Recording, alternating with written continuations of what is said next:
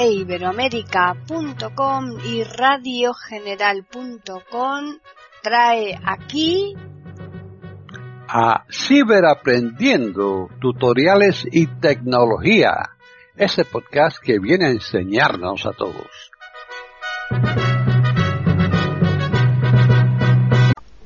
¿Qué tal? Bienvenidos otro día más a Ciberaprendiendo tutoriales y tecnología en iberoamérica.com. Soy Paqui Sánchez Galvarro. Para contactar con nosotros pueden hacerlo al correo ciberaprendiendo@eiberoamerica.com y también al Twitter eiberoamerica con las iniciales e I y la A de América en mayúsculas. Este podcast lo va a llevar a cabo Tony Acosta. Así pues, bienvenido Tony.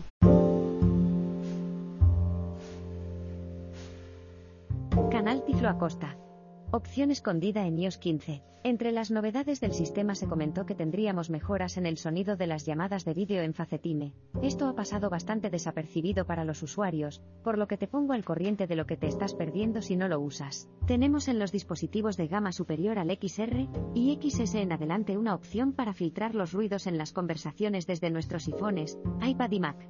Cuando estemos en plena llamada, deberemos abrir el centro de control y al principio, seguramente, verás una opción denominada estándar, que es el modo de toda la vida. Si damos dos toques se nos abrirá un submenú que nos ofrece otras dos posibilidades. Incrementar el ruido de fondo. Ideal si en la misma conversación tenemos al lado a más personas, y nos interesa que se les oiga bien a ellos. Y lo mejor para mí, el modo aislamiento de voz, que lo que consigue es lo contrario de la función anterior, esto es que solo se escuche tu voz. Esto tienes que activarlo, porque no viene predeterminado, y en adelante ya puedes estar en medio de una batalla campal que no se escuchará más que tu voz para tu interlocutor o interlocutores. Así comenzó la novedad, pero ahora esto ya podemos activarlo también en llamadas de voz de Facetime. Pero por si esto era poco bueno, aún tenemos mejores noticias, también lo puedes habilitar con otras aplicaciones externas, como WhatsApp, Zoom, Skype, Facebook Messenger, de momento no están todas, pero sí tenemos un buen número de apps muy usadas para beneficiarnos de esta maravilla. Lo que sí deberás tener en cuenta es que en cada aplicación habrá que activarla por separado.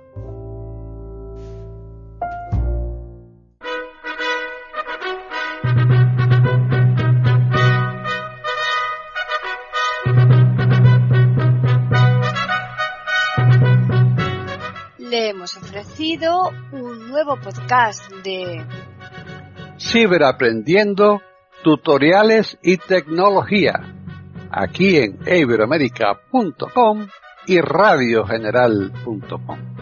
Hasta la próxima semana.